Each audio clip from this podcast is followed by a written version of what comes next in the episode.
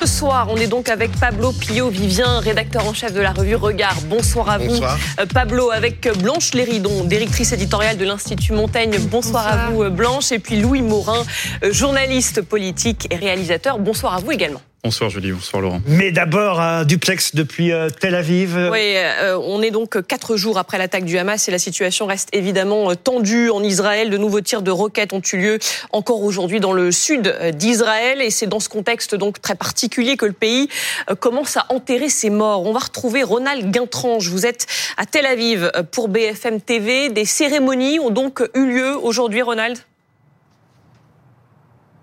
Oui, euh, j'ai dit bonsoir, bonsoir à vous, bonsoir à Laurent, bienvenue ce soir à Tel Aviv. Effectivement, des cérémonies et ce n'est que le début parce que la personne qui nous a accueillis à Clément Grodenier dans ce cimetière de, de Kiryat Shaoul qui est au, nord de, Tel Aviv nous a dit en fait on va enterrer non-stop. On va enterrer non-stop, ce n'est que le début et en fait c'est un peu ce qui s'est passé. Nous sommes arrivés, on avait une information comme quoi les premières cérémonies l'après-midi euh, étaient vers 14h30, 15h. Nous sommes arrivés d'abord surpris par une énorme file de voitures et euh, nous n'avions pas encore totalement localisé euh, le cimetière. Donc on s'est dit mais que, se passe-t-il? Et en fait, au fur et à mesure que nous avancions, on se rendait compte qu'on se rapprochait de l'entrée du cimetière. Et en fait, c'était ça. C'était 500, 600 mètres de fil ininterrompu de voitures, euh, de gens qui allaient descendre de leur voiture et qui allaient marcher vers l'entrée du cimetière. Nous sommes à ce moment-là rentrés. Et là, évidemment, euh, on a tous vécu dans, dans, dans nos vies euh, professionnelles ou personnelles des enterrements, mais l'émotion est forcément particulière parce que on, a enterré euh, cet après-midi deux jeunes, un jeune soldat israélien, c'était à 15 heures, et puis au moment où nous allions partir, une jeune soldate israélienne. Alors on ignore leurs âges, on n'a pas voulu nous donner leurs prénoms et, leurs âges, mais ils étaient visiblement très jeunes parce que leurs compagnons d'armes qui étaient là, euh, eh bien étaient également très jeunes, 20, 22 ans. L'émotion très forte, des civils euh, des militaires plus âgés et donc leurs compagnons d'armes, et puis euh, et puis les familles évidemment ébranlées. Alors le reste, on, connaît évidemment des embrassades, des messages forts, mais ce qui est surtout frappant, c'est quand on regarde ce bilan de 1200 morts, on se dit que ces scènes-là, dans un pays qui est habitué à des violences, qui est habitué à des pertes militaires et civiles, on va rentrer dans une longue séquence d'hommages et une longue litanie de cérémonies funéraires. Et ça, forcément, je peux vous le dire, ça va marquer profondément les Israéliens et le pays. Et là, évidemment, le bilan peut s'alourdir encore de jour en jour, on imagine. Vous nous entendez? Évidemment, évidemment. Et ça, on ne, le sait pas véritablement. Mais euh, ce qui est impressionnant, évidemment, c'est le, scénario du pire. Et ce que me disait Julien Baloul, qui est l'ancien euh, euh, porte-parole de, de l'armée israélienne, c'est qu'il y a cette espèce de routine de guerre. C'est-à-dire que pour la première fois depuis que nous sommes arrivés ici, c'était lundi, nous sommes mercredi, pour la première fois, Tel Aviv recommence un petit peu, et je prends vraiment les précautions d'usage, recommence à vivre. La plage qui est ici, qui est une immense plage, une immense baie, qui fait plusieurs kilomètres de long, pour la première fois, j'ai vu des gens qui jouaient au football euh, volley, au volley football sur la plage. Alors il y en a, il y en a pas 200, 300, 400 comme d'habitude. Il y en avait 10. Mais ça veut bien dire que dans l'esprit euh, des habitants de Tel Aviv, il faut à tout prix recommencer à vivre. Et dans le même temps, donc ça c'est ce qui se passe ici. Et puis à l'intérieur de la ville, on, va aller ce soir, on va passer la soirée pour vous, euh, Laurent et. On va, on va rentrer de nouveau dans Tel Aviv, dans les endroits qui sont habituellement les endroits de rassemblement où on fait la fête, où on mange, où on dîne. On va aller voir quelle est, quelle est l'atmosphère là-bas. Mais ce qui nous a frappé encore aujourd'hui, c'était a de nombreux coins de rue. Euh, on a fait un, petit direct cet après-midi pour le raconter. Eh il y a des endroits où les gens viennent d'apporter des affaires euh, pour les enfants, euh, des couvertures, des jouets. on a vu quelqu'un ramener une, cuisson, des, des, plaques pour cuire de la nourriture, parce que tous les habitants des kibbutz qui ont été expulsés violemment, évidemment lors de lors de l'opération samedi, ben, il faut les reloger, il faut les nourrir. Merci euh, Ronald Gertrange. On vous retrouvera peut-être, en tout cas c'est sûr après 21h, mais peut-être même euh, d'ici là sur l'antenne de BFM TV. Je voudrais présenter nos deux invités ce soir. J'ai déjà signalé la présence de Madame euh, Danielle Simonet, députée France Insoumise, députée de Paris. À vos côtés, Madame Simonet, Mathieu Slama, que vous connaissez peut-être, intellectuel, écrivain, journaliste, qui a publié Adieu les libertés. C'était à l'époque du confinement, mais il est aussi question de liberté au fond en ce moment. Et vous allez réagir. On suit. Euh, évidemment vos tweets régulièrement sur la plateforme euh, X, plateforme de réseaux euh, sociaux. C'est d'ailleurs aussi un sujet qu'on abordera ce soir avant 21h. Évidemment, cette guerre, parce qu'on peut aussi parler de guerre maintenant, cette guerre à travers les réseaux sociaux, une guerre de communication. Mais d'abord, vous, euh, Madame euh, Simonet, parce que vous avez vu ce sondage qui est tombé aujourd'hui, sondage euh, ELAB, 59% des Français estiment que Monsieur Mélenchon et le parti, votre parti, n'a pas été assez clair à propos du Hamas et, et on va dire des actes terroristes du Hamas plus précisément. Alors moi j'ai pas de problème à dire que les actes euh, commis sont des actes terroristes et par ailleurs euh, le Hamas est une organisation euh, fanatique, islamiste, obscurantiste et qui voilà dans son projet a la, la, la fin de, de, de l'État d'Israël et en aucun cas le Hamas sert les intérêts des Palestiniens. Et il y a une condamnation unanime de tous les insoumis euh, du Hamas. Après je sais qu'il y a un débat mais moi je vais pas rentrer dans le débat sémantique. Beaucoup d'intellectuels pardonnez-moi, elle n'était pas évidente. C'est ce qu'on reproche à la France insoumise, justement, pas de, condamnation dans le communiqué initial? Condamnation, euh, voilà, la condamnation de tout le monde, voilà, des, des, des, des massacres terribles. Et vraiment, je, je souhaite transmettre toute ma compassion avec euh, l'ensemble des Israéliens, Israéliennes et des Palestiniens. Je veux dire, le, le, le nombre de morts est terrifiant et on sait que c'est pas fini, que les exactions commises sont effroyables et, et maintenant il faut se poser la question. On vous suit très bien là-dessus qu'aujourd'hui effectivement euh, on va avoir cette compassion aussi bien pour les Israéliens que les mm. Palestiniens qui vont être victimes d'une guerre maintenant. Mais dans un premier temps, c'est ça qu'on reproche. Hein, pardon, essayons d'être clairs. Dans un premier temps, ce qu'on a reproché à Jean-Luc Mélenchon, à Monsieur Bompard et, et, et à vos amis, euh, ce qu'on leur a reproché, c'est justement euh, de parler d'abord de ce qui s'était passé en Israël de condamner les actes terroristes du Hamas. Et c'est là-dessus que M. Mélenchon, Mme Panot et les autres, particulièrement Mme Panot, euh, n'ont pas été suffisamment clairs. Vous le savez bien. Alors moi, je vais vous dire une D'ailleurs, François Ruffin, tout de suite, s'en est démarqué. Vous aussi, un peu à votre façon. Écoutez, il faut condamner sans euh, état d'âme, sans, sans, enfin, il n'y a rien qui justifie. Et je pense que toute la France insoumise, vraiment, est d'accord pour dire la fin ne justifie pas les moyens. Et l'attaque euh, du Hamas est inacceptable, intolérable. Et d'ailleurs, c'est des crimes de guerre qu'il faudra poursuivre euh, dans la Cour euh, internationale de justice. On va entendre la réaction de Jean-Luc Mélenchon hein, dans un instant, mais d'abord quand même, j'ai vu Monsieur, Monsieur, Slama réagir à vos propos. On vous redonne la parole tout de suite, mm. Madame Simonet. Mathieu Slama. Oui, moi j'aurais des mots un peu plus forts, mais je suis content d'entendre quand même qu'il y a une divergence d'opinion. Mais pour moi, il y a une, il y a une forme d'indécence dans la réaction des, des de certains porte-parole de LFI.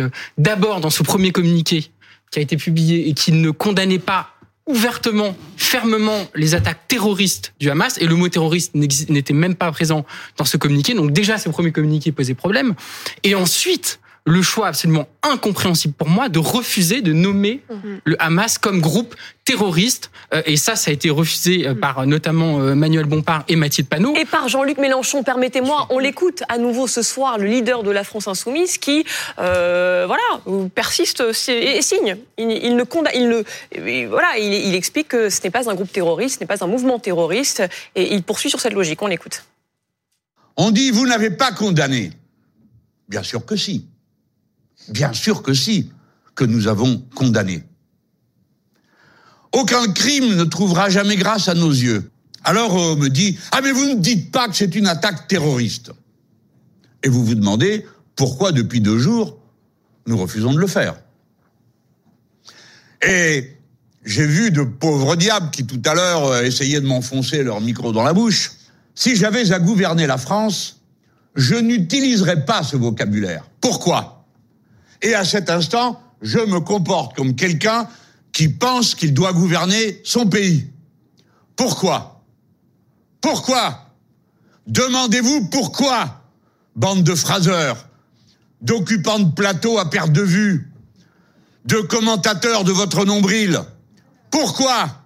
Parce que si nous acceptions de caractériser comme terroriste une action de guerre, nous la soustrayons au droit international.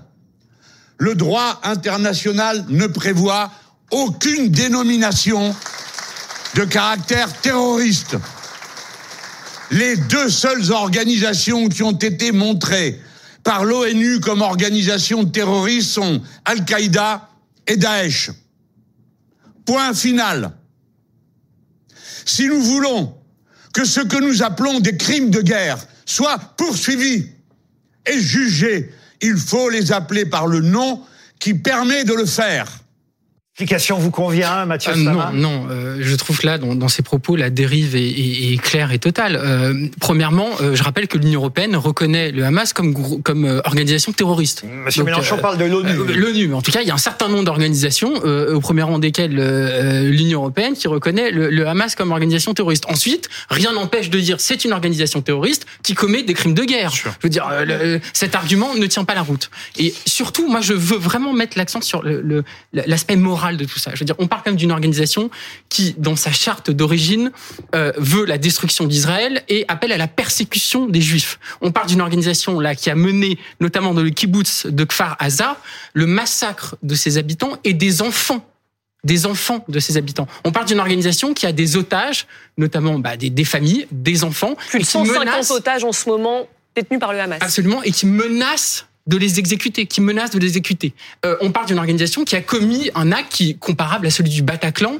lors de cette rêve partie euh, euh, à quelques kilomètres de Gaza. Donc ça, si vous voulez, c'est une organisation terroriste qui commet des actes terroristes, et le fait de ne pas euh, nommer euh, le Hamas comme organisation terroriste, je suis désolé, mais ça relativise, ça relativise la, la, la, la dangerosité et la gravité de cette organisation vous laisser et les répondre. meurtres, euh, les, les, les crimes de guerre et les crimes contre l'humanité que cette organisation commet et a commis euh, ces derniers jours. Daniel Simonet, vous allez, vous allez pouvoir répondre, mais juste, on donne la parole un instant quand même à, à- à notre équipe, et comme ça vous pourrez répondre, j'imagine, totalement aux uns et aux autres. Blanche Léridon pour commencer. Oui, merci. Évidemment, euh, je rejoins tout ce que tout ce que vous avez dit, euh, Mathieu Slama, sur le, le niveau qui a été atteint dans les propos à la fois de de Madame Panot, de, de Monsieur Bompard et, de Monsieur Mélenchon. Moi, ce que je trouve très préoccupant aussi depuis 24 heures, c'est qu'on est en train de tirer ce, débat, enfin ce sujet qui est, un drame absolument inqualifiable, à hauteur de euh, conflits politico-politiciens français. Et, et ça, je trouve qu'en termes d'indécence, c'est aussi euh, absolument dé- désespérant. Et aujourd'hui, si on doit remettre le sujet au niveau national, on doit se dire comment est-ce qu'on fait en sorte d'éviter ce qui s'est passé par exemple en 2012 après les attentats de Mohamed Merah en France. où Vous avez une, une augmentation des actes antisémites de 58% par rapport à 2011. C'est ça qui doit nous préoccuper au niveau national Il y a aujourd'hui. déjà une cinquantaine d'actes Il y a déjà une antisémites cinquantaine recensés d'actes depuis ce antisémites. week-end, selon les chiffres de Gérald Voilà sur Darmanin. quoi on doit débattre et effectivement pas commenter à outrance en fait ces propos qui pour moi sont d'une telle indécence qu'il faut bien sûr il faut en parler mais c'est de ces sujets-là dont il faut se saisir au niveau national aujourd'hui. Louis Morin, et puis après Pablo. Blanche Héridon a, évidemment euh, complètement raison dans, cette analyse, mais le problème, c'est que justement mal nommer les choses et vouloir, en l'occurrence, euh, eh bien euh, les minimiser, apporte aussi du crédit, eh bien à toutes les réactions qu'on peut avoir, les réactions antisémites en, en l'occurrence. Il y a une ambiguïté. Il faut le dire, il y a une ambiguïté depuis très longtemps chez LFI sur les sujets relatifs à Israël. Il y a une ambiguïté avec le Hamas. Euh, il, y a, il y a eu des propos, et d'ailleurs, Daniel Simonet, vous le savez, parce que vous avez été soutenu hein, pendant la campagne législative en 2022 par Jérémy Corbyn, qui lui-même avait dit par le passé qu'il était ami avec le Hamas et le Hezbollah. Il y a une ambiguïté dans tous ces réseaux-là qui pose problème aujourd'hui. Il y a un manque de dénonciation. Et évidemment, le mobile qu'on entend, euh, l'excuse de Jean-Luc Mélenchon, euh, c'est évidemment pas le vocabulaire que va utiliser Jean-Luc Mélenchon qui permettra euh, par la suite au, Hamas de, s'absoudre de ses crimes de guerre. En aucun cas. Donc, il faut arrêter d'utiliser des, des mobiles, il faut arrêter d'utiliser des excuses et il faut reconnaître les choses telles qu'elles sont. Au bout d'un moment, on a besoin, on a besoin d'entendre clairement les choses et qu'il y ait une unanimité de l'ensemble de la classe politique sur ces questions Pablo- parce que c'est trop grave. Pablo trop grave. Pio-Vivien, et on laisse répondre Daniel Ouais, Simonet, bien moi, sûr. je pense que bon, je- tout ce qui est tout le procès qui est fait par euh, Louis Morin à la France Insoumise, je pense qu'il est pas qu'il est pas juste euh, du tout. Euh, mais d'abord sur ce qu'a dit Jean-Luc Mélenchon. Jean-Luc Mélenchon, il n'est pas représentant de la France euh, euh, à- aux Nations Unies en fait. Et là, il pense qu'il va déposer un dossier et qu'il faut qu'il dise crime de guerre et pas terrorisme. Or, Jean-Luc Mélenchon, il est là pour faire de la politique. Et quand on fait de la politique, il faut nommer les choses telles que genre bah tout le monde les a vues, les images, on les a tous vues. Et oui, c'est du terrorisme. C'est exactement ce que je ça, de dire. ça, non, non, mais sur le reste, je pense qu'il y a, il y a aujourd'hui, il y a, y, a y a un conflit à gauche sur les voies et moyens en fait de euh, d'aider la résistance palestinienne. Et mais c'est un vrai sujet. Hein. Enfin, moi, je, je, je dis tout à fait, euh, le Hamas est une organisation terroriste. Il n'y a pas de problème. Mais je sais que j'ai des camarades. euh, je fais ça, mais ils sont pas à ma droite. Hein, mais euh, je sais que j'ai des camarades. Ils sont plutôt à votre gauche. pensent-. Ils sont plutôt à ma gauche. Je sais pas où ils sont exactement, mais qui considèrent que oui, il, il, peut être légitime. J'ai reçu des messages, je vous le dis, hein, j'ai reçu des messages en ce sens après mon passage euh, sur BFM lundi. Ils me disent, bah, c'est légitime en fait de s'en prendre euh, à la population euh, israélienne puisque euh, les colons ne sont pas des civils comme les autres, puisque ce sont des Mais colons. ça, c'est un discours terrible. Et c'est un discours qui est et qui terrible. est favorisé, là-dessus, Louis Morin a raison, qui est favorisé par le fait que les choses ne soient pas dites suffisamment clairement moi, à la tête de la France Moi, je insoumise. pense- je Pardon, pense hein, Pablo. la complaisance, euh, ou plutôt un tropisme révolutionnaire romantique. C'est-à-dire que ils voient la révolution en Alors, abstraction pas et la seulement, violence en pas seulement, et je vais donner, oublient, en fait, que c'est pas dur, seulement, en et je vais donner la parole à Madame Simonet, mais pas seulement. On avait hier sur ce plateau euh, Gérard Miller, on n'a pas eu le temps d'aborder ce sujet-là, mais vous étiez en coulisses, je crois, avec nous à ce moment-là, quand j'ai demandé à Gérard Miller, parce qu'il connaît bien Mélenchon, et pourquoi Mélenchon est, est comme ça, pourquoi, et, et- et la thèse de Miller, c'est de dire, Jean-Luc Mélenchon est comme ça parce qu'il ne veut pas qu'on lui force la main pour dire quelque chose. En fait, plus peut-être qu'une position, ce serait une question d'ego. Ne pas vouloir. Encore pire, Ah oui, c'est mais- encore mais- pire. oui, mais Non, je- mais pardon, c'est pardon, parce que je, je suis pas en train de vous dire que c'est un bon argument. Je suis en train de vous dire que c'est même terrible parce que si l'intérêt général passe derrière son ego, c'est affreux. Je voudrais quand même montrer, Madame Simonet, la une de Charlie Hebdo qui est parue aujourd'hui. hein. Regardez cette euh, une, euh, ce dessin dans, dans Charlie. Le Hamas se mélanchonise avec évidemment cette euh, bulle où on voit euh, ce terroriste, car c'est un terroriste, dire faites mieux, faites mieux. C'est une référence au, au titre de Jean-Luc Mélenchon. C'est-à-dire qu'on en est là aujourd'hui à cause du flou du flou organisé par euh, Monsieur Mélenchon. Alors, je vous laisse répondre. Là, vous avez entendu beaucoup de choses. Vous avez tout, tout encaissé, mais on, on vous laisse parler. Monsieur Laurent Ruquier, vous dites que c'est un flou euh, orchestré. Moi, je vais vous dire. Non, y a- pas dit orchestré. J'ai même dit peut-être même il y a une question d'ego là-dedans. Non, je pense que en fait, il y a une une exploitation de ce sujet-là que je trouve abjecte. Moi, je vais vous dire. Pour moi, j'ai aucun problème à dire le Hamas est une organisation terroriste. Le Hamas a un projet fanatique, un projet obscurantiste, islamique. Le Hamas veut la destruction de l'État d'Israël. Et le Hamas est parti en guerre.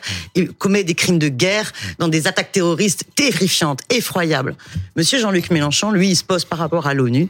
Il dit, ben voilà, l'ONU reconnaît que c'est des crimes de guerre et c'est parce que c'est des crimes de guerre qu'ils peuvent être poursuivis. Il n'y a Pardon- pas de volonté pardon, de je vous interromps. Mais je voudrais vous dire, non, je vous interromps aussi quand même parce que cette, je voulais- expo- je voulais cette laisser- exploitation médiatique Non, des non. autres partis dont Je vous parlez, que dont, je- dont je suis passé, bah, euh, oui, on voit bien qu'il y a Maintenant, effectivement. je vais vous parler de la suite, Il y a une, attends, attends, attendez. Ouais. Il y a une récupération politicienne. Vous avez sûrement, vous avez sûrement raison. Non, mais mais pas- justement, d'autant plus, il est, c'est pas un oiseau né de la dernière pluie quand même, Monsieur Mélenchon. D'autant plus qu'il sait que ses propos, s'ils sont flous, ils seront récupérés de mauvaise façon par euh, ceux qui, qui s'opposent à lui. D'autant plus, euh, il a raison. euh, Enfin, c'est un argument supplémentaire pour être clair au départ. Il se doute que s'il n'est pas suffisamment clair au départ, il va y avoir cette, récupéra- cette récupération politique. Monsieur Laurent Ruquier, monsieur Pardon, Laurent hein. Ruquier, pardon, mais là, la situation dans laquelle on est, c'est quoi?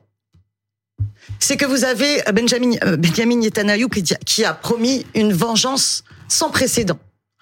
Que vous avez euh, le ministre de la Défense, euh, Yoar Galan, qui a dit qu'il fallait faire un, un siège total de Gaza pour combattre ces animaux humains.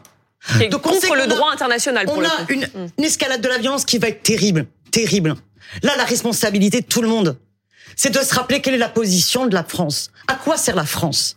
Elle sert avec une diplomatie indépendante au service de la paix, pas alignée sur les États-Unis à donner un blanc-seing et une solidarité inconditionnelle au gouvernement d'extrême droite d'Israël. Le rôle de la France, comme le faisait le général de Gaulle, comme faisait François Mitterrand, comme l'a fait Jacques Chirac, comme le dit encore Monsieur Védrine, c'est de dire il faut le respect du droit international. Il n'y a pas d'issue dans la spirale de guerre, de meurtre et de crimes de guerre. En ce moment, que se passe-t-il à Gaza? En ce moment, vous avez des Israéliens qui meurent et vous avez euh, des, des, des Palestiniens qui meurent. Des 1055 civils des deux morts côtés. palestiniens. Exactement. Et pour que ça personne ne vous s'arrête. contredira ici Mais si, madame. je vais vous dire une chose, moi. Personne ne vous contredira Pendant qu'on fait la polémique sur la France insoumise, quelle est la position de la France? C'est quoi les deux On communiqués le saura demain, le président Oui, de la les deux République. communiqués du Quai d'Orsay, il n'y a pas le mot paix. Les deux communiqués, il a fallu attendre aujourd'hui pour qu'il y ait un mot Le paix. président de la République parlera La demain. position de la France est la- le en, respect du droit international. avec. Le respect du droit international. La paix juste et durable n'est possible qu'avec la reconnaissance de deux États. Si nous sortons de ce fil-là, c'est la catastrophe pire encore. Or, si vous êtes simplement dans une guerre contre le terrorisme, alors il n'y a pas cette réflexion sur la solution politique. Non mais sauf que les responsables, Donc, pardon, faut- sauf que les responsables, et j'aimerais si on peut euh, trouver le dessin de Plantu qui est paru aujourd'hui pour illustrer ça. euh, sauf que les responsables, c'est quand même le Hamas et que ce serait passé au départ par une condamnation plus nette du Hamas, ça aurait été mieux. Et les choses vont mieux en, en- en le disant. On voit ce dessin euh, de Plantu magnifique où on voit justement, vous avez raison, un enfant aussi bien israélien d'un côté qu'un enfant palestinien de l'autre, et c'est le Hamas qui tient euh, une arme euh, sur la tête des deux. Là-dessus, voyez, on- on- Sur quel terreau s'est construit le Hamas? Sur quel terreau s'est construit le Hamas? Je vous écoute. Vous n'avez pas de réponse sur Non, quel non, je vous écoute, c'est à vous de le dire. Quelle a été la, poli- la politique du gouvernement d'extrême droite d'Israël dans sa poursuite de la colonisation? Ce qui n'explique rien parce que la fin ne justifie jamais les moyens. Mais vous savez qu'il y a ce terreau-là et que d'ailleurs beaucoup le disent, que ce soit dans la gauche israélienne, euh, que ce soit euh, dans, euh, dans, dans, plein de, de, de- Écoutez ce que dit Monsieur Védrine. Donc il faut absolument prendre comme boussole le respect du droit international. Et je vous dis, lorsqu'il y a eu les questions d'actualité une au nouvelle gouvernement, fois des lorsqu'il y a eu les justifications questions- d'actes terroristes. aucune, Rien ne justifie. Mais si, vous, vous êtes en train de le faire. le Vous êtes en train de le faire. Absolument pas. Je dis que les interventions lors des Vous, questions vous mettez d'actualité sur le au même plan l'État d'Israël et une non, organisation terroriste. C'est ce que vous êtes en train de faire non. en réalité, Toutes Daniel les Simonet. composantes de la NUPES, on dit quoi? On dit un, condamnation. Deux, libération des otages. Trois, il faut un cessez-le-feu, un cessez-le-feu immédiat. Mais il ne peut pas y avoir de cessez-le-feu avec une organisation terroriste qui vient de prendre en otage 150 Alors à les 200 crimes de guerre vont continuer. Votre Si solution Israël n'a ne aucune issue. pas, si Israël ne Vous n'avez aucune issue, donc on va faire des crimes, donc des ils crimes de vont guerre. continuer à subir, déjà. ils vont continuer à subir un certain nombre d'attaques terroristes. Et vous savez. C'est une rupture avec la position historique de, de, la France. Et la position de la France, Emmanuel Macron l'a rappelé tout à l'heure, d'ailleurs au micro euh, de, de BFM TV lors d'une conférence de presse, il a répondu à Léopold Audebert qui lui a posé la question en la matière. La position de la France, elle est claire. Israël a le droit de se défendre face à des attaques terroristes. C'est ça la le position cadre de la droit international, c'est quand même très important, Louis. Enfin, on peut Sauf que le droit international, il interdit les crimes de guerre. Et les crimes de guerre, c'est quand on s'attaque à des civils. Non, et mais- malgré toutes les horreurs du Hamas, je n'en veux Mais, pas plus mais- de l'autre mais côté. Israël ne s'attaque pas, Israël ne s'attaque pas à des civils. À défaut de nous Israël, entendre, Israël veut le simplement détruire les infrastructures qui sont liées effectivement euh, au Hamas. Oui, mais Louis Morin, Louis Morin, la bande de Gaza. 1055 victimes, des immeubles d'habitation touchés, des mosquées, des magasins et donc des milliers de victimes civiles, victimes collatérales. Mais évidemment, une campagne aérienne, vous tuez aussi des civils. Important Et, de le rappeler et- aussi. et Israël prend toutes les précautions pour autant pour éviter au maximum le nombre Certains de le mettent victimes ça en doute collatérales. quand même, Louis Morin. Ils, ils- ils envoient des SMS à, à l'ensemble des populations visées avant de lancer des bombardements. Ils préviennent systématiquement. Mathieu. C'est une réalité. Justement, oui, justement là, là, on est dans, dans des positions caricaturales. Déjà, le risque aujourd'hui, c'est le, le risque de la punition collective pour Gaza.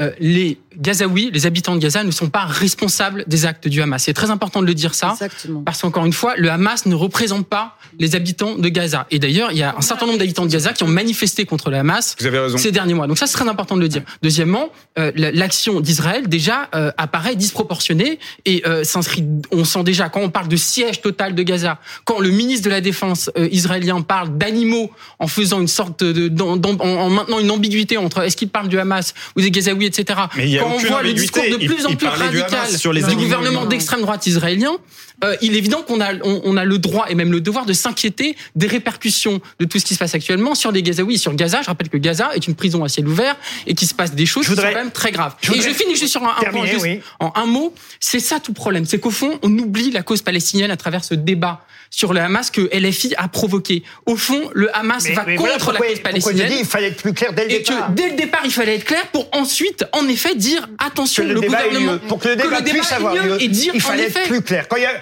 je vais pas citer Martine Aubry, mais quand c'est flou, il y a un loup. Exactement. Et, et- et Mais c'est le Monsieur le. Ruquier, demandez au gouvernement Je d'être voudrais- clair, à Macron d'être clair et à défendre Je la voudrais diplomatie citer, je voudrais citer pour la Jacques. solution politique à deux États. Je voudrais citer pour la paix, pour la Madame paix. Simonet, je voudrais citer un, un- un- un tweet de Jacques Attali. Je n'ai pas toujours été d'accord avec euh, ce qu'écrit ou ce que dit Monsieur Attali, mais pour le coup, je trouve assez judicieux ce qu'il a posté euh, ces jours-ci. Par sa sauvagerie, le Hamas savait qu'il allait déclencher une réponse extrême et aveugle contre les habitants de Gaza, son bouclier humain. Le Hamas est donc responsable non seulement de ces crimes horribles en Israël, mais aussi des innocentes victimes palestiniennes euh, de sa barbarie. Voilà. On continuera évidemment à débattre de tout ça dans un instant, mais ce sera après une courte pause. C'est bien ça, Julie? Eh bien, je ne sais pas. Est-ce que la pub est tout de suite? Oui. Elle est maintenant Ah ben voilà. Non, pas du tout. Encore Ah bon, 9 je croyais. minutes. Encore 9 minutes. Je pensais que c'était maintenant. Petite question à Daniel Simonet. Euh, que répondez-vous à, à ceux qui, euh, qui, qui disent que Jean-Luc Mélenchon cherche à ménager son électorat de, confession musulmane en ne condamnant pas nettement dans, dans, le- dans les communiqués qu'on a pu voir, en ne disant pas que le Hamas est un, un, un mouvement terroriste? Non, c'est absolument, c'est absolument pas ça. Non, non, je pense que Jean-Luc Mélenchon, il est dans le débat sur le droit international, sur ce que représente l'ONU, dans ce débat, euh, euh, voilà, moi, dont, euh, comment dire, de, de, de, de- que la caractérisation euh, des crimes de guerre euh, permette la poursuite devant la Cour de justice internationale. Il est dans ce registre-là. Je vais vous dire, le Hamas ne défend pas les intérêts des Palestiniens.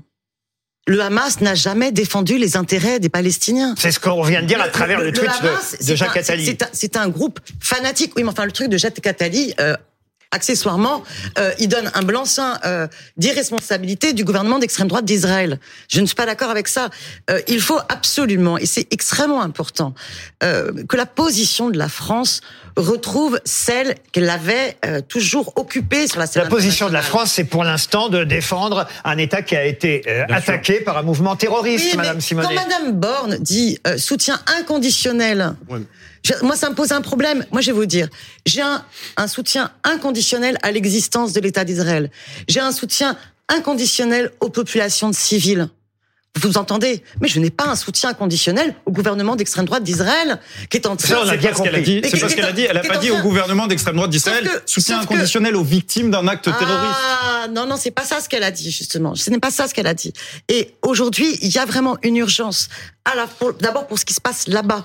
Il faut absolument que la France, elle, la France, quand elle parle, elle a une voix forte. Euh, Lorsqu'elle est indépendante. Pas lorsqu'elle s'aligne euh, sur la sur la sur la diplomatie euh, des États-Unis. Elle peut avoir une voix forte et c'est important de l'entendre.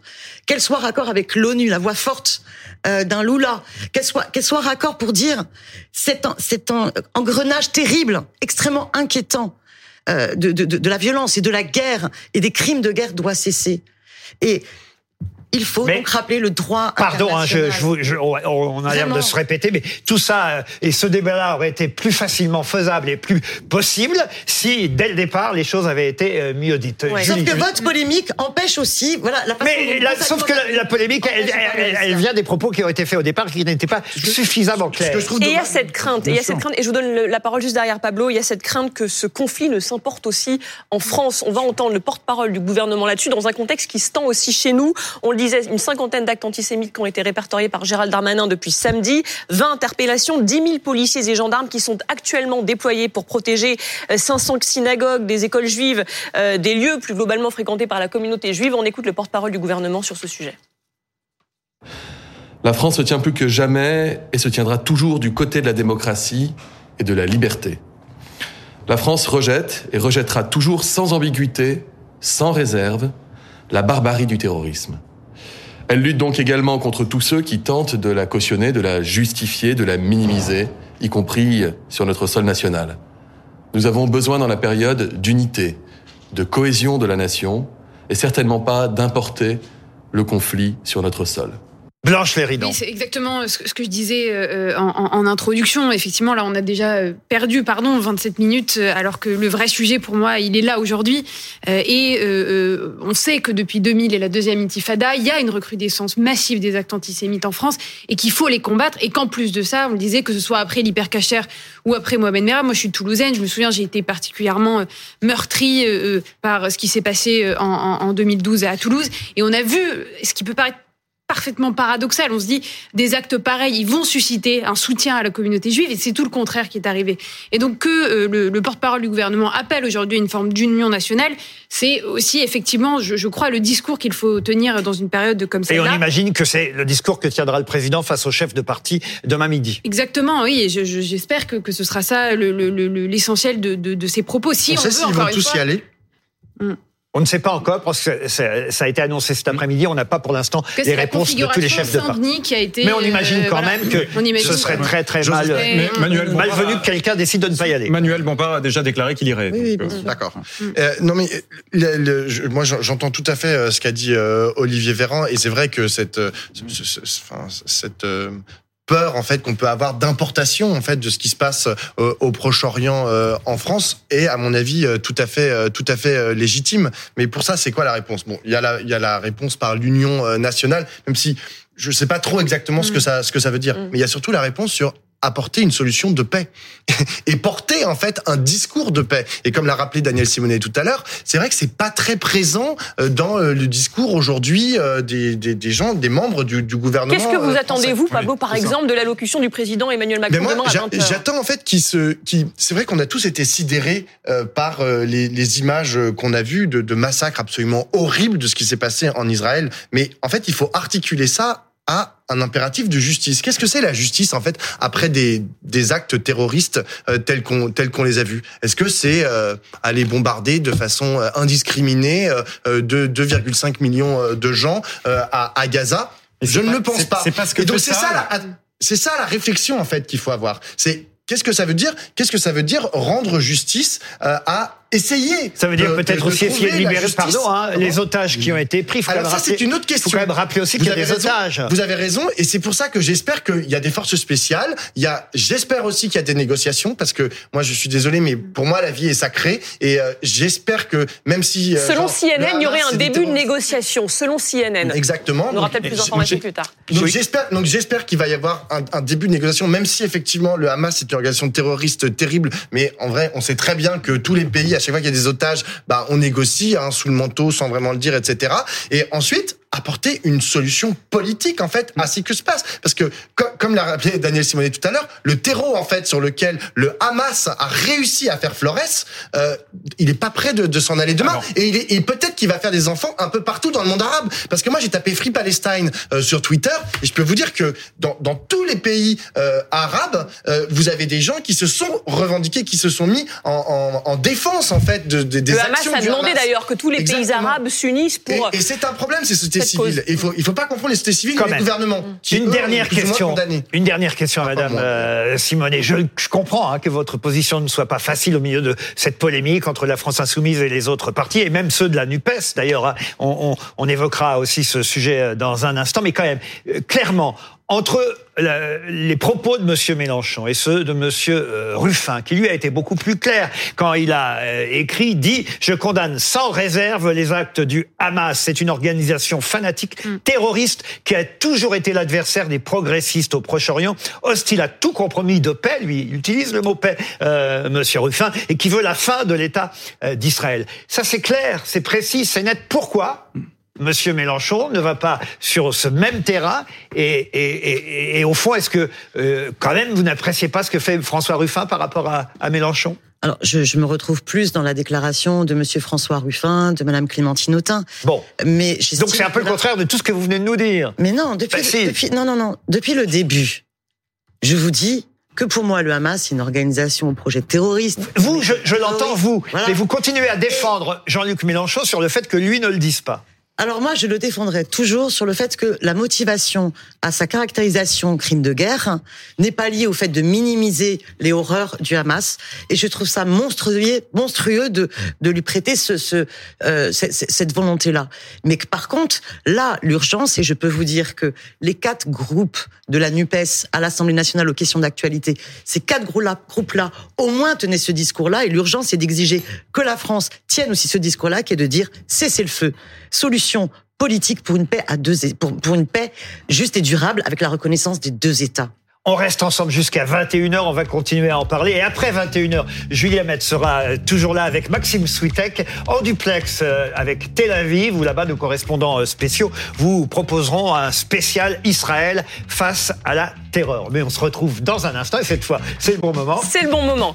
Après la pub. Une courte pause, à tout de suite. Merci de nous rejoindre ou d'être restés sur BFM TV. Je voudrais euh, vous présenter les trois invités euh, qui eux aussi nous ont euh, rejoints pour la deuxième partie de cette émission. Elie Chouraki, scénariste, réalisateur, producteur, avec qui on discutait il y a peu de temps, mais d'un tout autre sujet, Tout mais qui autre, a oui. accepté de revenir ce soir pour nous parler de la situation au Proche-Orient et évidemment de ces actes terroristes au Israël qui ont fait, rappelons-le, plus de 1200 euh, victimes depuis samedi. C'est pour l'instant évidemment un chiffre provisoire. À vos côtés, Thierry Thierry Arnaud, euh, éditorialiste ici à BFM TV, responsable du service politique international. Et nous avons aussi Monsieur Raphaël Grabli qui est déjà venu nous voir. Et vous aussi, vous faites partie de la maison. Et, et avec vous, on va surtout parler des réseaux sociaux puisque c'est votre spécialité ici. Et c'est vrai que c'est aussi une guerre de communication qui va maintenant euh, se livrer entre euh, les différents partis. Mais d'abord, on a un rendez-vous dans cette émission qu'on n'a pas eu le temps de faire vraiment ces dernières semaines, mais on va le faire ce soir. Il reste lié évidemment à cette actualité dramatique du moment. C'est notre rendez-vous du trombinoscope. Vous pourrez, vous aussi, si vous en avez envie, réagir bien sûr. Le trombinoscope. Et on commence par un premier visage, celui d'une femme. Elle s'appelle Narges Mohammadi. On n'a pas eu le temps d'en parler, mais c'est vrai qu'avec euh, cette euh, guerre et ces actes terroristes qui se sont euh, déclarés, ce prix Nobel de la paix est passé un peu inaperçu. Mais oui, militante iranienne qui a reçu le Nobel de la paix pour son combat pour les femmes.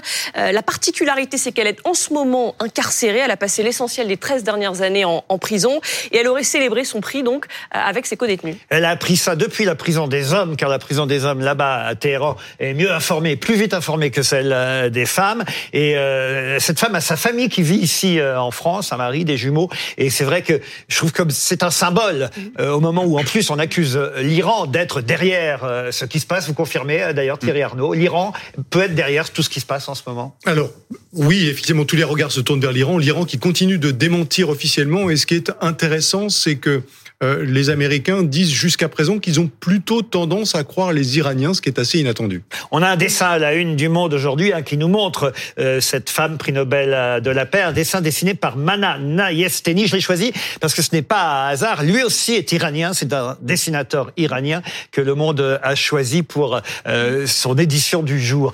Un mot là-dessus, Blanche Léridon? Oui, merci Laurent d'avoir choisi de, mettre à l'honneur cette figure-là pendant cet intermède entre ces, deux sujets c'est important de, de valoriser voilà quelqu'un qui incarne la paix, la défense des droits humains, parce que c'est vraiment ça qu'elle fait dans son pays. Et il y a un risque aussi là important, c'est que euh, on, se détourne de ce qui se passe encore en Iran et de la situation des femmes dans le pays qui est catastrophique. Et il faut surtout pas qu'on s'en éloigne. Et c'est important de, de, de, rappeler ces éléments-là. Et important aussi euh, de, de, de, de continuer à, à communiquer autour de ces éléments. Et de la même façon, il y a une grande différence entre les Iraniens et les ayatollahs et une grande différence entre certains Palestiniens et le Hamas. C'est très important de comprendre, parce que comprendre ça, c'est comprendre toute la situation au Proche-Orient. Il y a des groupes terroristes qui tiennent en otage des populations. Et dans les, les, groupes terroristes, je mets les ayatollahs et les gardiens de la révolution, qui sont aussi déclarés comme groupes terroristes. Et elle, représente la population iranienne. Exactement. Il faut savoir que quand les Palestiniens de Gaza, les Gazaouites, manifestent pour leur liberté, ils sont cruellement détruits, démolis, réprimandés, massacrés. Ils n'ont plus voix à la parole. Ils sont otages, eux aussi, de euh, euh, du Hamas. Et ça, il faut bien comprendre, comme on l'a vu avec ces femmes qui essaient de qui, qui, qui se battent pour leur liberté et qui sont elles otages des ayatollahs. Julie, vous oui, ajouter Je me permets juste de rebondir sur hmm. la dernière information donnée par Thierry Arnaud parce que ça m'a hmm. surprise. Hmm. Washington croit l'Iran quand l'Iran dit qu'elle n'est absolument pas derrière l'attaque du Hamas. Pourtant, l'Iran, on le sait, fournit euh, des roquettes par milliers.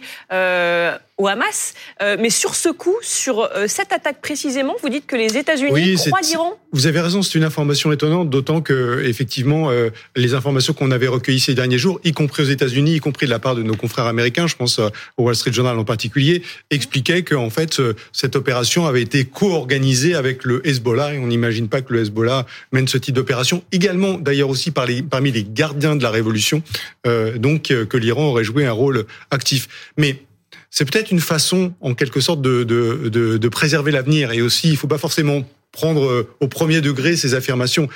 C'est logique que l'Iran démente être impliqué. Ce qui est intéressant dans euh, la réaction des États-Unis, c'est que euh, soit elle est totalement sincère, il faut la prendre au premier degré, et les Américains croient les Iraniens, ou bien ils disent ça parce que au fond ils cherchent un peu à calmer le jeu ou en tout cas à faire en sorte que on n'enclenche pas une spirale. Il n'y ait pas d'extension du conflit. On la situation ne pas encore. Exactement, qui ferait rentrer l'Iran dans le conflit et les États-Unis pour répliquer à l'Iran. Deuxième visage du trombinoscope après Narges Mohammadi, prix Nobel du courage.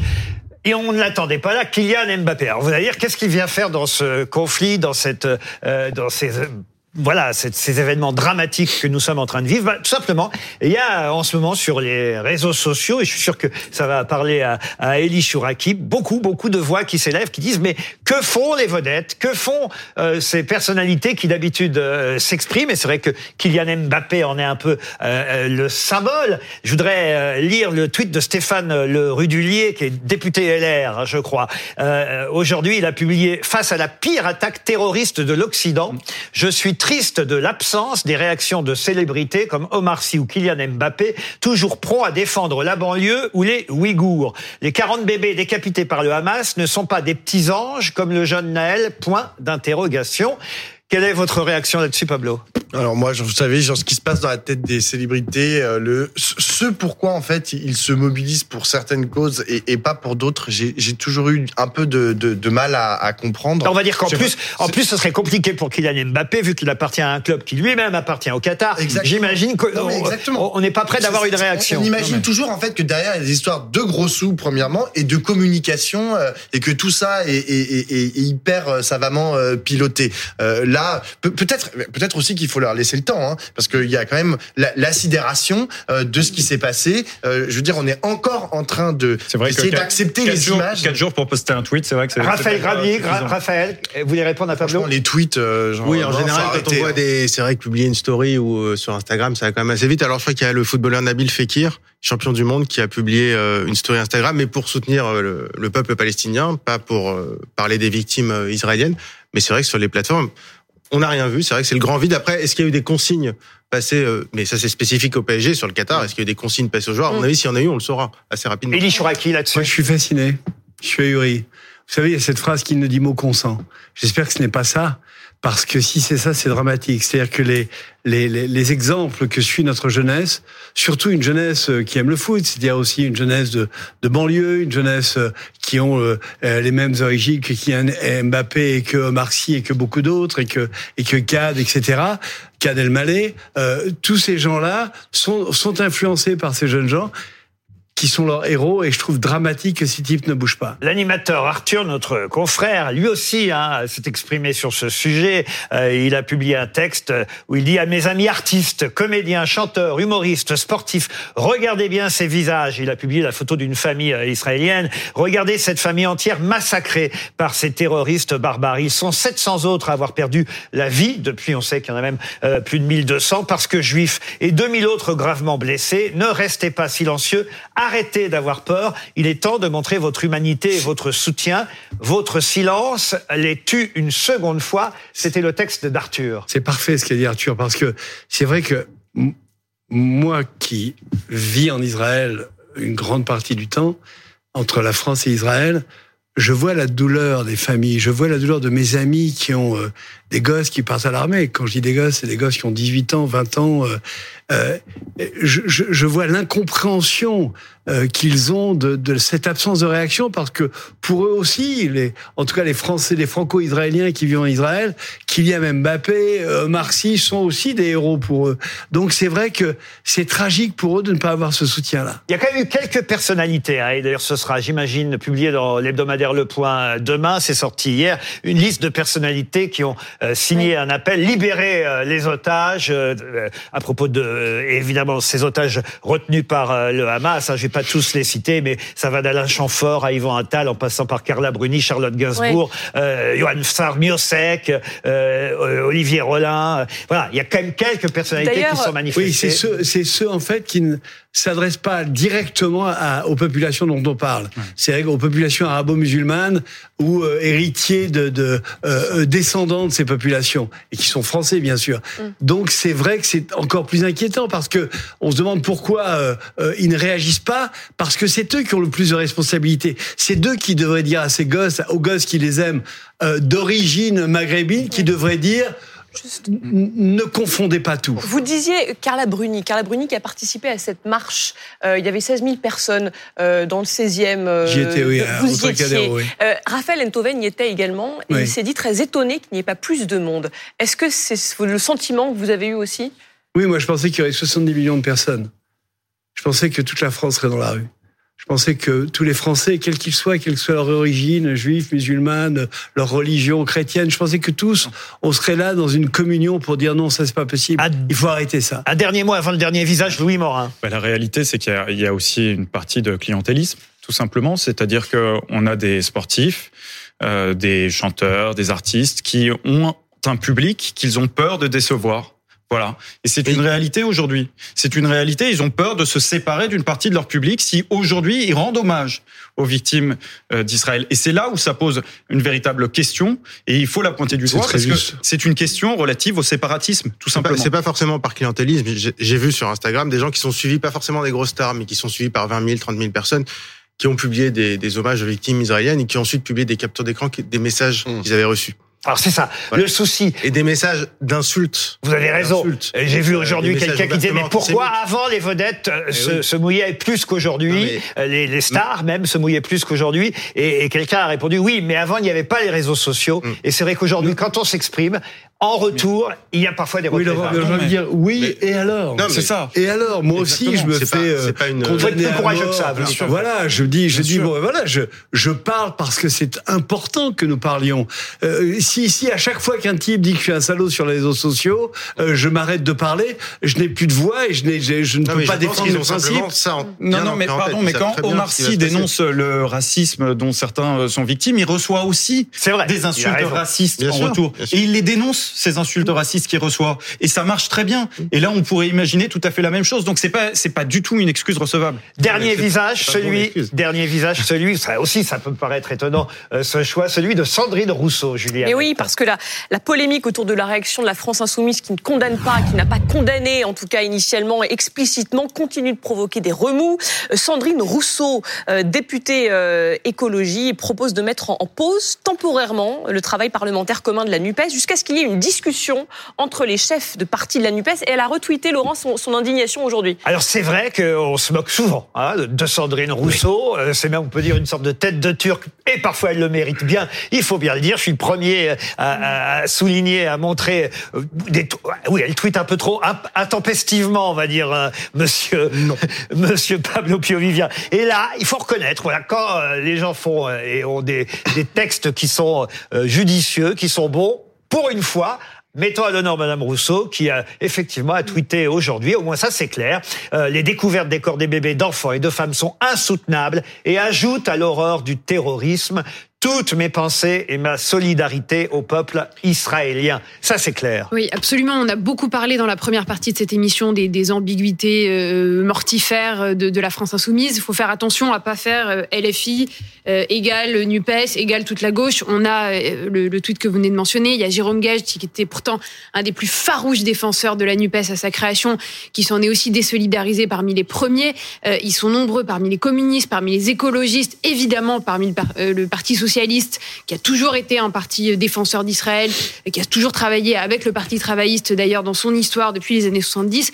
Donc là aussi, pas d'amalgame et, et reconnaissons euh, euh, la sagesse d'un certain nombre de prises de position récentes. Les amis, on va retourner justement en, Israël, retrouver l'un de nos reporters, Igor Saïri. Vous êtes à, à Jérusalem. L'armée israélienne qui reprend euh, progressivement le contrôle du territoire avec ses découvertes euh, terribles dans plusieurs kibbutz. Ce sont ces villages collectivistes. Les terroristes du Hamas ont tué des centaines de personnes, des hommes, des femmes, des bébés. Euh, vous êtes rendu aujourd'hui euh, au kibbutz de Berry où 100 corps ont été découverts dans un même, un seul euh, kibbutz. Euh, autour de ces kibbutz, on découvre aussi qu'il y aurait encore des infiltrés, des terroristes du Hamas qui seraient donc encore présents sur le territoire israélien encore présent ou, ou arrivé sur le territoire du Hamas, du territoire d'Israël, pardonnez-moi, euh, cinq jours après cette euh, attaque euh, du Hamas. En fait, ce qu'il s'est passé, c'est que euh, nous étions avec Domiti Berthaud et une autre équipe de BFM TV en train de, suivre une visite de presse dans ce dans ce kibbutz, effectivement. Et Fanny Morel, qui nous accompagnait, était dans un véhicule militaire avec un, soldat. Elle le filmait, elle l'interviewait dans ce véhicule avant d'arriver devant, devant le, le kibbutz. Et une alerte au missile a sonné. Et à ce moment-là, euh, eh bien, dans le véhicule où elle était, euh, le commandant du militaire qu'elle interviewait a reçu une information dans son talkie-walkie euh, qui laissait entendre que trois Palestiniens, trois terroristes étaient sur le territoire israélien et qu'ils avaient été neutralisés.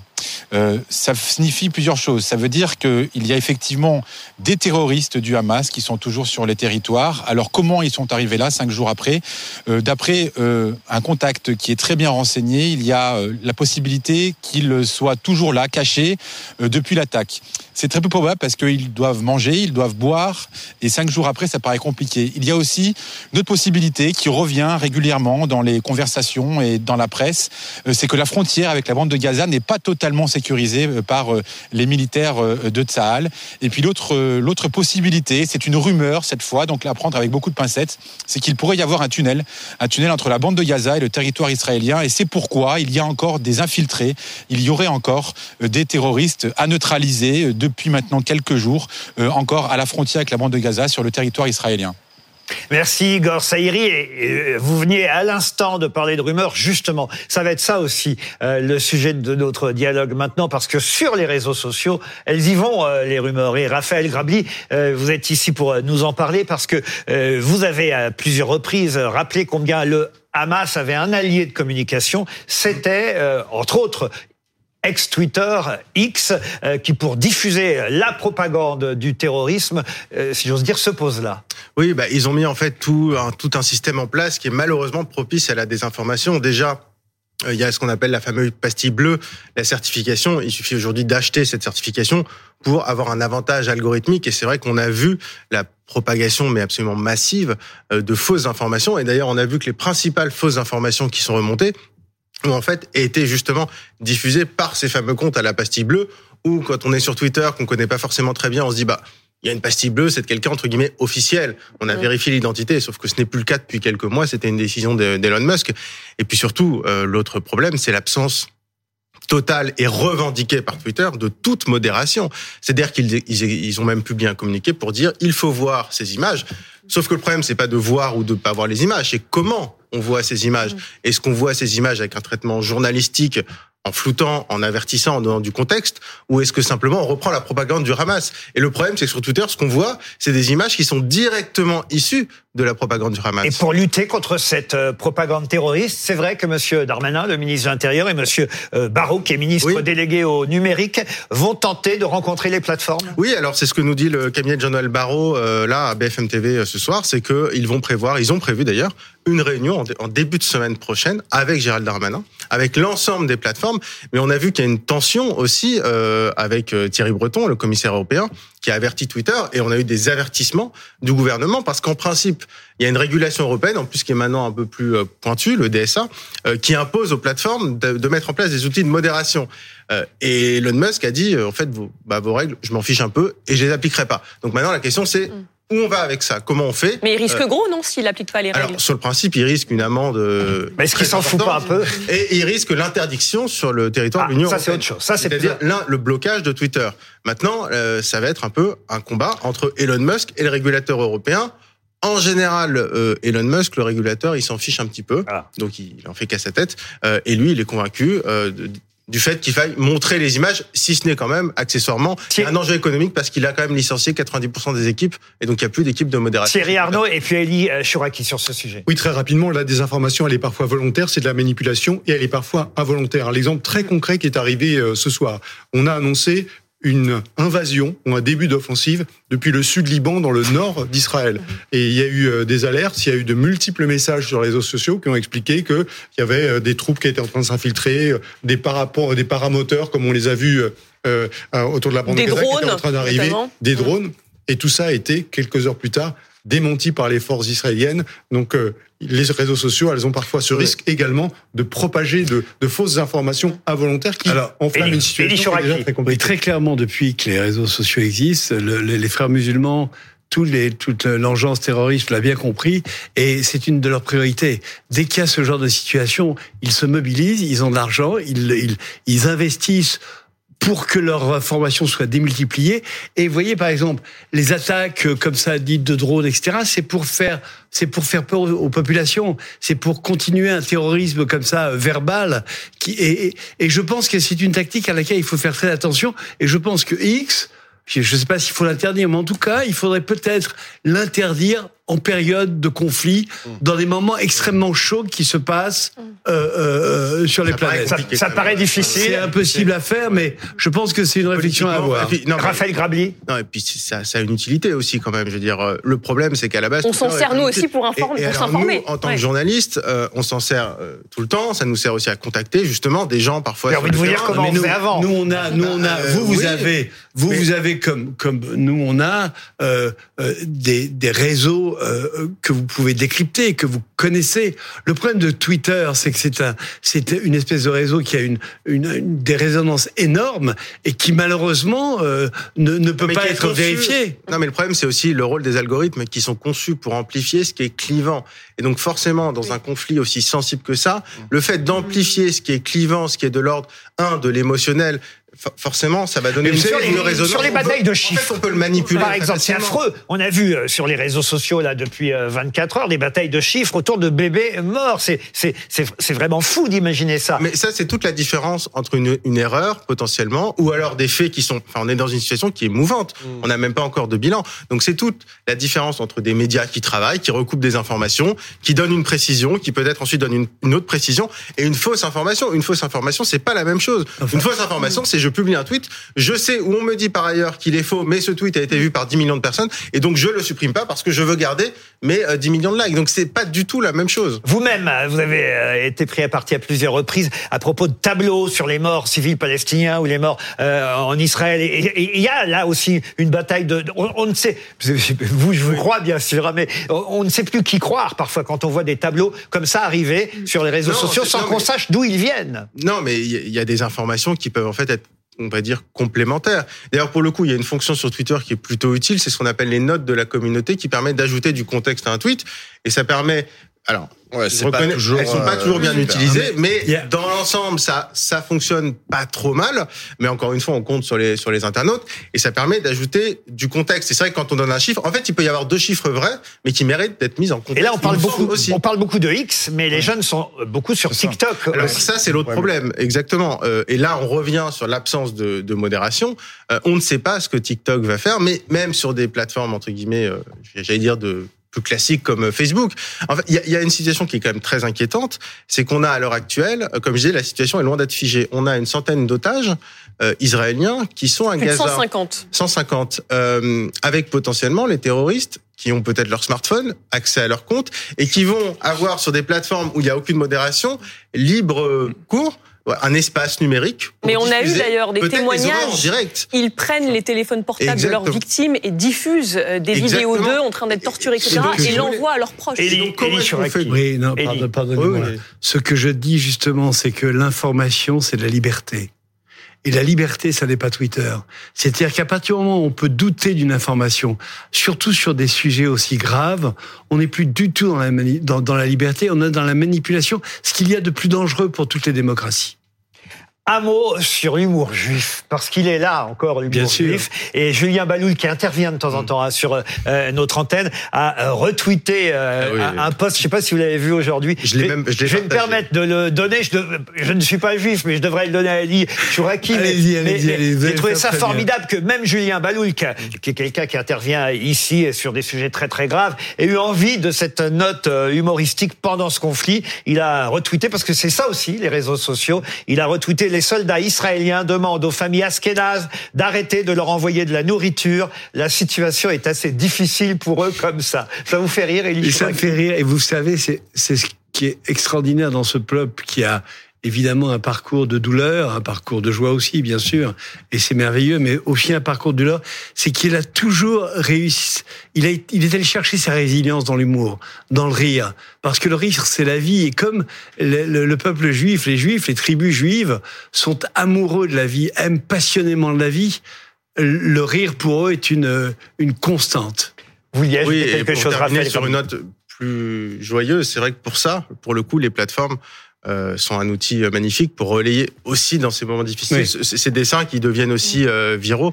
Euh, donc- Si avec ça, je serais d'accord. Non, Mais mais, malheureusement, il n'y a pas que ça. Blanche, Mais il faut bien Blanche, les rideaux, Blanche. mais malheureusement, co- comme vous l'avez dit très justement, il y a quelque chose qui est inhérent au fonctionnement des réseaux sociaux et qui vient aussi de notre fonctionnement neuronal, qui est le biais algorithmique négatif, qui fait que quoi, même si vous êtes paré des meilleures intentions du monde, votre attention va être davantage attirée vers un tweet négatif euh, euh, à- qui sera plutôt dans, dans, une, dans un registre de la haine et de l'angoisse.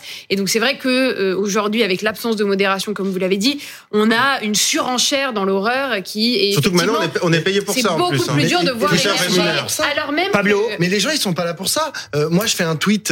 D'ailleurs, j'en ai fait un lundi où je disais juste, euh, j'appelais à la paix et je me disais quand même, il faut trouver une solution. Enfin, c'était vraiment un tweet de désespéré et euh, euh, pacifique, un peu bisounours.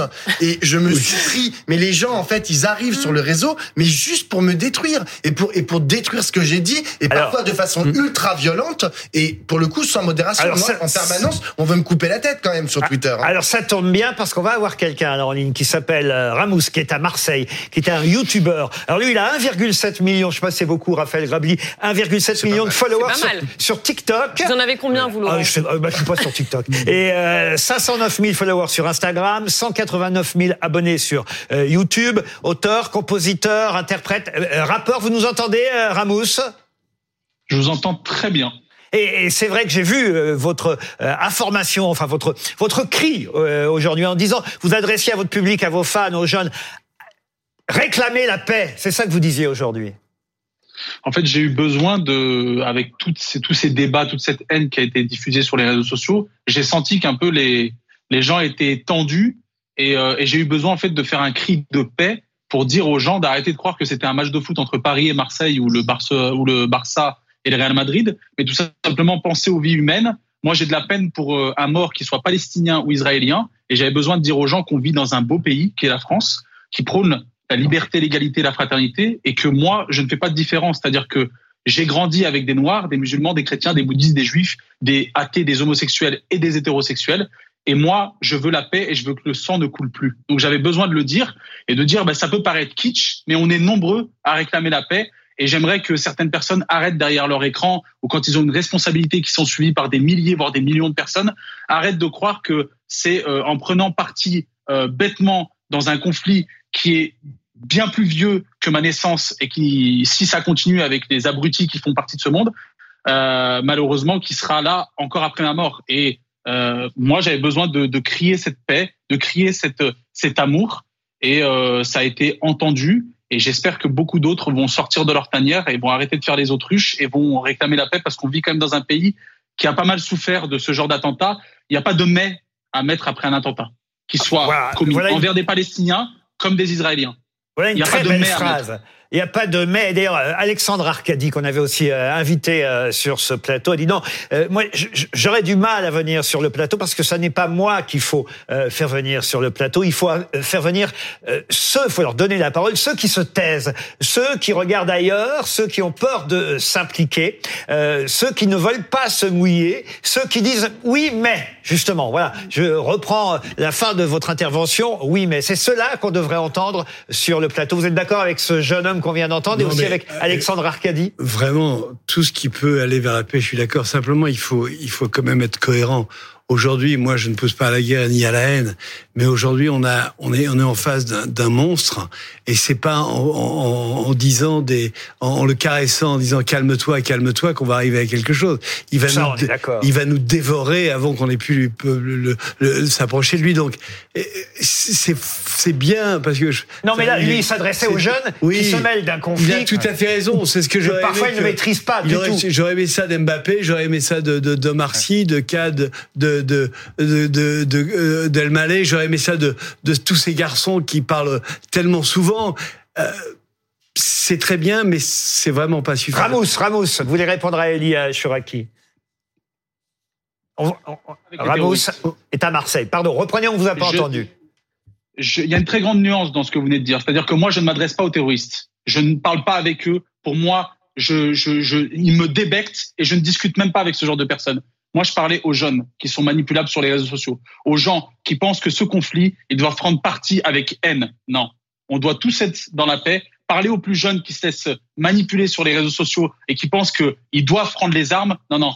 Nous, on vit dans un pays ici qui a vécu beaucoup d'attentats. Il y a eu un attentat.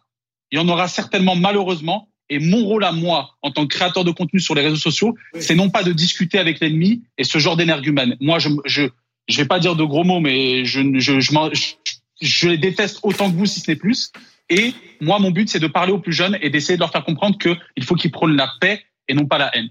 Bravo pour votre message. On l'a bien entendu. Là, Elie euh, Je suis- je suis d'accord. Louis Morin. Oui, c'est un très beau euh, message, évidemment, Ramous, que vous euh, portez aujourd'hui et qui me fait penser euh, finalement au message que portait à l'époque Shimon Peres, que j'avais eu l'occasion de rencontrer au cours d'un voyage parlementaire en Israël. Shimon Peres qui disait, voilà, pour réussir à résoudre ce conflit israélo-palestinien, il va falloir euh, réussir à faire table rase du passé, qu'on arrête peut-être même d'enseigner le passé, d'enseigner ce qui a été fait, et qu'un jour on passe enfin à autre chose. Alors évidemment, on n'y est pas, et comme vous l'avez si bien dit, Elie Chouraki, aujourd'hui en période de conflit, on n'a évidemment pas d'autre euh, possibilité que de voir euh, évidemment la situation présente telle qu'elle est, mais à long terme, il faut revenir quand même sur ces paroles. Vous savez, quand- pardon, euh, oui. vous savez quand, quand le passé, pardon, c'est quand même très très hein. important dans la période qu'on traverse. Je crois qu'on n'en est pas encore là et je, je doute qu'on arrive à ce stade de. C'est sûr que Peres vivant. a dit ça Ah, ça je, je vous le promets, je vous le promets, il a, il, il a dit ça d'ailleurs. oui, je, délégation je- je suis d'accord avec vous, mais bon, il avait, il a dit des choses très belles et des choses particulières. Ce que je veux dire, c'est que on, est dans une dans une situation qui n'autorise pas. Pardon euh, Ramos, hein, mais c'est pas du tout à, à son égard que je dis ça, qui n'autorise pas l'enfantillage. Nous sommes dans une situation qui est grave, pas seulement pour Israël, il faut le comprendre, qui est grave pour nous tous, qui est grave pour l'Occident. Israël n'est que le fer de lance de ce combat. C'est vrai qu'on va se retrouver tous en face de le mot civilisation est peut-être trop important, mais d'une masse qui a été manipulée depuis des décennies et qui aujourd'hui est prête à fondre sur nous. Je le crois profondément. Si on ne réagit pas avec fermeté, avec force, même si ça nous entraîne dans des tragédies, et Dieu sait si je suis bien placé malheureusement pour savoir que ça risque de nous entraîner vers des tragédies qui peuvent nous toucher tous et, et me toucher personnellement, même là, il faut être, il faut être fort. Vous savez, quand les SS arrivent, quand les, quand les nazis veulent vous enfermer dans des camps de concentration et vous, et vous faire brûler, quand ils veulent faire ça non plus maintenant seulement avec les juifs, mais avec une partie de l'humanité parce que elle ne respecte pas les, les règles qu'ils ont envie d'imposer, il faut pas, il faut pas prendre euh, euh, un, un chiffon, il faut prendre une, une masse et, et se battre parce que sinon vous êtes mort. Mais pour ça, on a besoin d'une solution à deux États. Moi, je reviens à ce que disait Daniel Simonet. C'est quand même. Non, mais on a, on a besoin, en fait, il y a besoin d'un État palestinien euh, digne de ce nom. Euh, tous les gens qui se mettent euh, en, en rempart et qui ne veulent pas de cet État palestinien, je suis désolé, mais sont responsables en partie de la situation, de la situation actuelle. Il faut que tout le monde se mette autour de la table. Tant qu'il y aura je suis d'accord, non, mais cette guerre a été déclenchée au moment où les Israéliens euh, renforçaient les accords d'Abraham, au moment où ils recherchaient. Mais ça, c'est des euh, accords étatiques. Mais non. Là, je vous parle. Les sociétés, en fait, elles bougent pas exactement au diapason, en fait, des Et États. vous pensez bien que quand les Américains, Pablo, faut pas être an- angélique non plus, quand les Américains et les, et les, et les Saoudiens discutent pour que la situation se stabilise entre les pays arabes et, les- et Israël, le problème palestinien est soulevé et que ce problème palestinien, on demande beaucoup à Israël, on leur demande sans doute de quitter des territoires, de reconsidérer leurs frontières, on leur demande On des leur choses. demande juste de respecter les sont- frontières de 67. Non, qu'ils sont, Qui sont les depuis des frontières qui sont reconnues par l'ONU et la communauté internationale. Tous les accords, non mais c'est toujours de l'angélisme.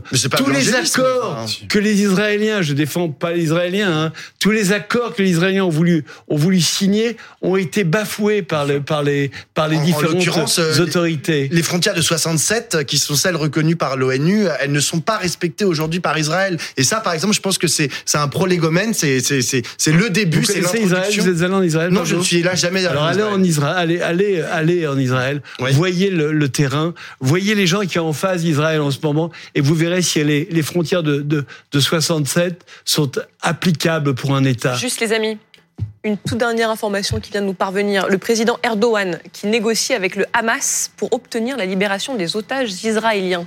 Euh, on pensait que peut-être le Qatar, euh, éventuellement, pourrait euh, essayer d'aider à, libérer ces, otages. Finalement, c'est les Turcs, Thierry Arnaud? Oui, c'est pas totalement une surprise que les Turcs soient dans un bourg. Vous savez, il y a, il y a ce groupe de pays qu'on appelle le TIC, hein, Turquie, Iran, euh, Qatar, qui euh, sont effectivement les, les, pays qui ont euh, cette capacité d'influence auprès du, auprès du Hamas.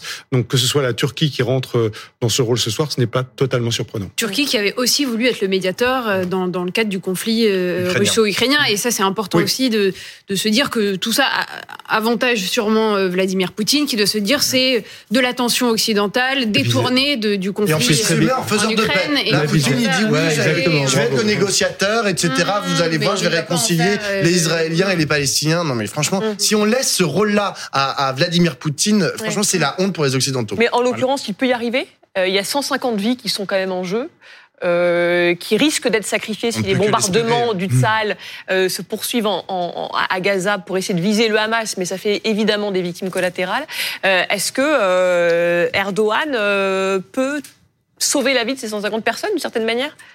Au point où on en est, ça me paraît quand même un peu compliqué parce que même dans l'hypothèse où il y arrive et où le Hamas décide de libérer les 150 personnes et que tous les otages sortent, est-ce que ça suffit pour empêcher Israël euh, de mener son offensive et de euh, mener à son terme l'éradication du Hamas promise par euh, le Premier ministre israélien Je ne crois pas. Je rappelle en tout cas que demain à 20h, Monsieur Emmanuel Macron, le président de la République, s'adressera aux Français. Je voudrais juste signaler quelque chose avant de vous donner l'antenne jusqu'à minuit avec Maxime Switek, Julie Hamet pour un, un, spécial Israël face à la terreur. Je voudrais signaler, ça concerne tous ces envoyés spéciaux de BFM TV, mais aussi des autres chaînes, tous les journalistes, parce qu'il y a les victimes, mais il y a aussi ces journalistes qui font un travail incroyable et difficile sur place. C'est cette semaine, et, c'est terrible, mais c'est comme ça, c'est cette semaine que sera décerné le prix Bayeux des correspondants de guerre. C'est la 30e édition du prix Bayeux des correspondants de guerre. On aimerait que euh, voilà une telle cérémonie n'existe plus et qu'il n'y ait plus de correspondants de guerre, mais hélas,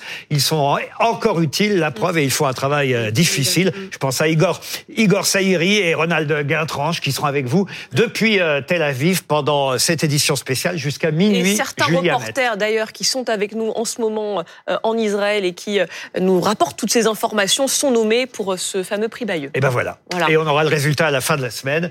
Et demain soir 20h en tout cas. Je ne serai pas là, ce sera le président de la République à ma place. Et vous restez avec nous. Israël face à la terreur, c'est donc tout de suite avec Maxime Switek. On est ensemble et en direct jusqu'à minuit.